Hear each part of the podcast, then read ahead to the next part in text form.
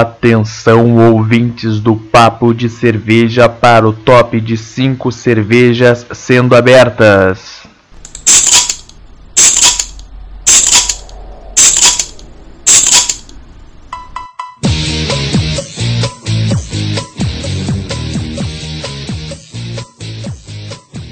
E aí, pessoal, tá começando o terceiro pint do Papo de Cerveja. E como de costume, eu vou pedir para vocês seguirem a gente lá no Instagram, pois tem muito conteúdo bacana. E a gente está sempre postando alguma coisa relacionada à cerveja, algum bar interessante, ou com alguma história, ou alguma curiosidade cervejeira, e muito mais, e muito mais. Uh, então segue a gente lá, uh, nosso arroba é papo.de e creio que se tu quiser aprender um pouco mais, tu consegue aprender por lá também.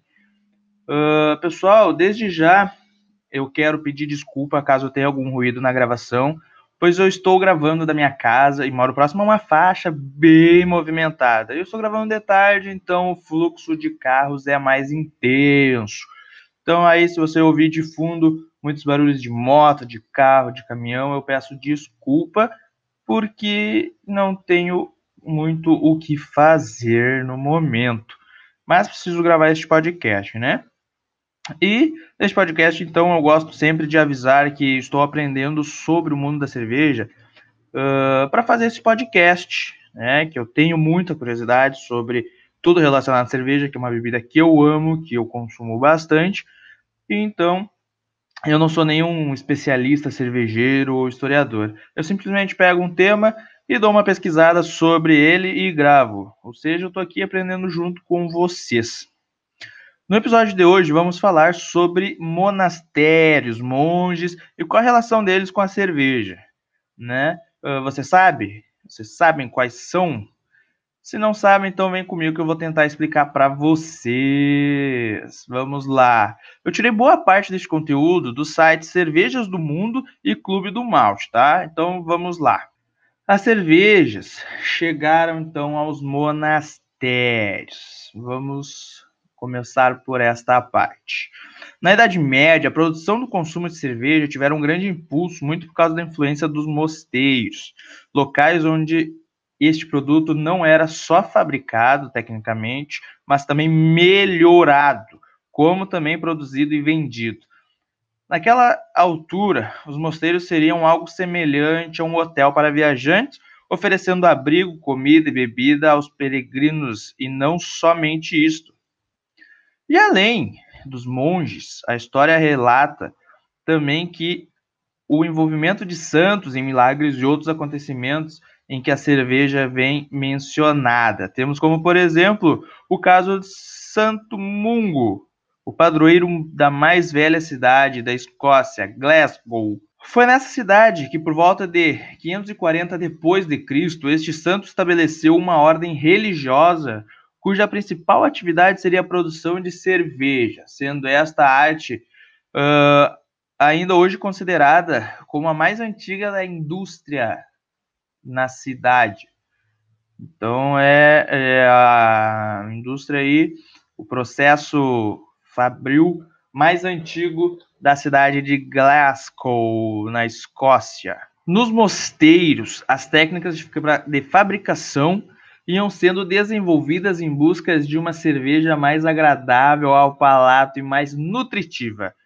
Uh, a importância da qualidade alimentar da cerveja era algo de relevante uh, para os monges. Então, dado que era um produto que ajudava a passar os difíceis dias de jejum. Este período caracterizavam-se pela abstinência dos monges, em, dos monges em termos de comida sólida, mas nada o impedia de ingerir líquidos. Há relatos de monges que foram autorizados a beber até 5 litros de cerveja por dia.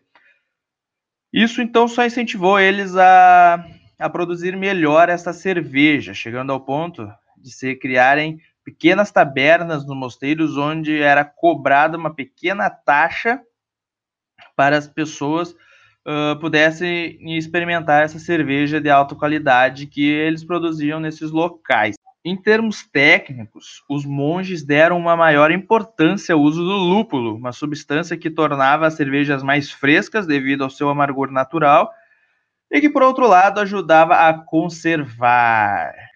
Ao, ao dosarem a quantidade de malte e lúpulo, passaram a produzir uma cerveja com pouco álcool para o consumo diário e uma cerveja mais pesada e alcoólica para as ocasiões festivas. Então, para eles poderem beber uh, como alimento essa cerveja, que era como se fosse um pão líquido, eles faziam com pouco álcool aí para não ficarem muito bêbados.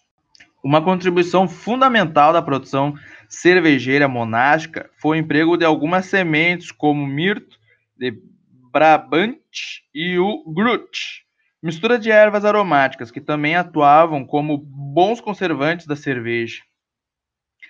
Essa indústria teve tal sucesso que chamou a atenção dos nobres soberanos, que passaram a cobrar pesadas taxas sobre a venda deste produto. Em certas zonas, chegou-se ao ponto de só ser permitida a produção de cervejas, de cervejas mediante autorização régia. Envolvendo isso, claro, está o pagamento de uma determinada quantia. Infelizmente, esta ganância levou ao encerramento de muitas tabernas, abadias e mosteiros, que não conseguiram então acompanhar as elevadas taxas que eram impostas. Né? Cresceram os olhos, viram ali, começaram a cobrar em cima deste produto, como tem muitas coisas hoje que acaba surgindo e as pessoas veem que tá, eh, né, que tem saída e tudo mais e começam a cobrança de impostos. Aconteceu recentemente isso, talvez com a energia solar, né? Então, desde lá até hoje vem acontecendo essas coisas. Então, vamos seguir para próximas questões aí da cerveja. Também neste período se manteve o hábito de produzir cerveja em casa, sendo que a tarefa continuava na maioria das vezes entregue às mulheres, sendo elas as cozinheiras tinham igualmente a responsabilidade da produção da cerveja, que era visto então como uma comida líquida, como eu já tinha mencionado. Em certas zonas, a cerveja chegou mesmo a ser mais popular do que a água, Uh, a Idade Média era uma época onde as práticas sanitárias eram muito ruins, pelo que se tornava mais seguro então beber a cerveja do que água. De fato, o processo fabril fazia com que muitas das impurezas fossem filtradas, pelo que uh, pudessem então trocar a água por cerveja. Então as pessoas nem reclamavam em tomar cerveja do que água, porque a água realmente não dava para ser consumida. Apesar então de muitas limitações, a cerveja continuou a ganhar importância na sociedade medieval, servindo como alimento, forma de pagamento de taxas, moeda de troca, entre outras funções sociais e economicamente relevantes. Ah, essa importância é facilmente contestável em atos e leis de nobres e reis que visavam proteger a produção e os rendimentos que dali vinham. Em 1295, o rei Venceslau garantiu a Pilsen Boêmia direitos de produção de um tipo de cerveja numa área que hoje é ocupada pela República Tcheca. Em 1489, foi autorizada a criação de uma primeira associação uh, de produtores de cerveja, a Brewery Beck. E como curiosidade, refira-se que quando Cristóvão Colombo chegou às Américas, descobriu que os nativos já produziam uma bebida muito semelhante à cerveja, feita a partir do milho. Todavia, seriam os ingleses que em 1548 introduziram a verdadeira cerveja neste continente. Então, as cervejas que existiam aqui era feita do milho, né? Aquela cerveja que tem bastante hoje ainda, principalmente aí as industriais, tem muito acres, acrescimento de milho. Então, esses mosteiros, esses monastérios, esses monges produziram um tipo de cerveja, que são as cervejas trapistas. E o que é a cerveja trapista? O nome trapista surgiu no mosteiro cisterciense no de Notre Dame de La Trappe, quando foi reformada em 1662 por Armand Jean Le Broutelier, então de Hens. Desculpa se eu falei o nome errado, uh, mas uh, o fundador da Ordem Trapista, ou Ordem Cisterciense. Durante muito tempo, os mosteiros produziram cervejas apenas pensando na qualidade de vida dos viajantes.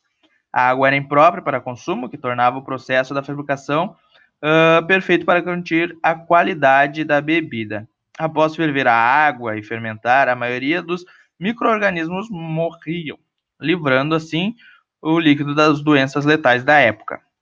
Uh, por se tratar de uma bebida altamente nutritiva, era também considerada a bebida dos monges.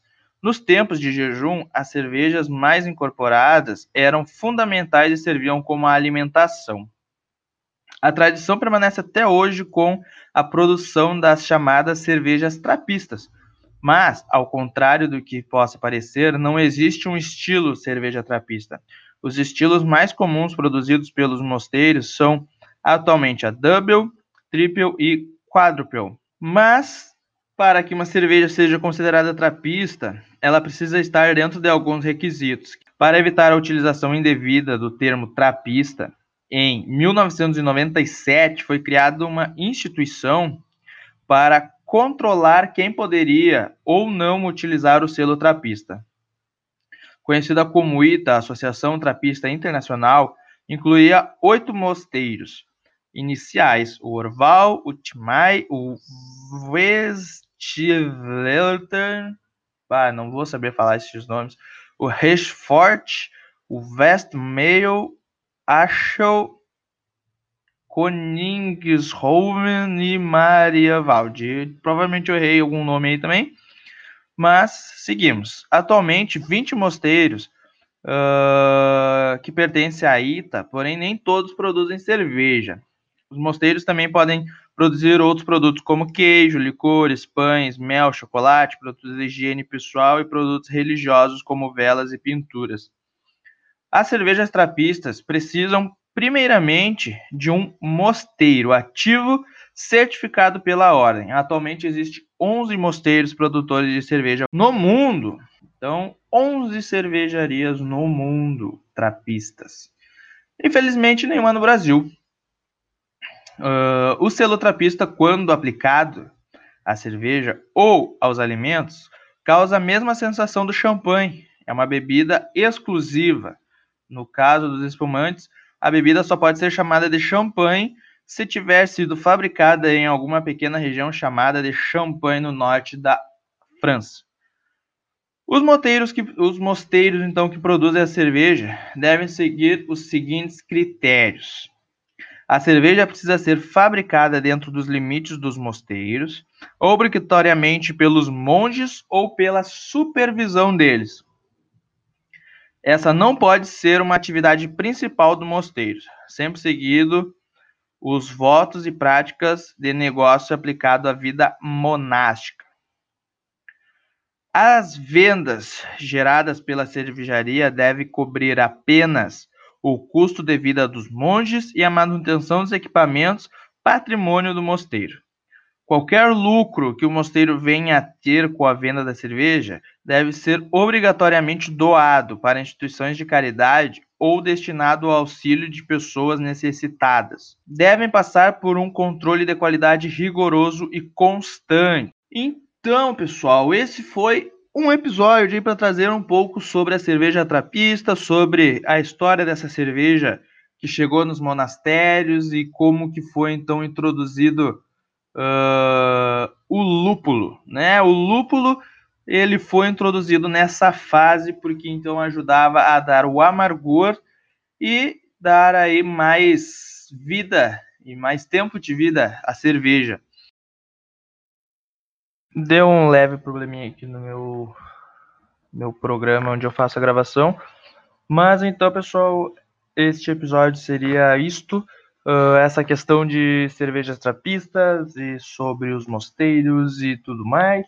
Espero que vocês tenham gostado. Uh, sigam a gente lá no Instagram, que a gente pode trazer muito mais conteúdo para vocês também. E a gente trabalha lá para isso. Tenho minha amável ajudante. E a gente vem trazendo muitas coisas lá. E siga a gente, compartilha e manda pro teu amigo, pro teu vizinho e para quem sabe que gosta de cerveja. Tanto o nosso podcast quanto o nosso Instagram E a gente espera aí com o tempo, né, uh, ser patrocinado por alguma cervejaria, alguma marca ou algum bar, alguma coisa que queira uh, disponibilizar umas cervejas aí pra gente, para eu poder gravar esse podcast tomando uma coisinha junto com você. Então tá?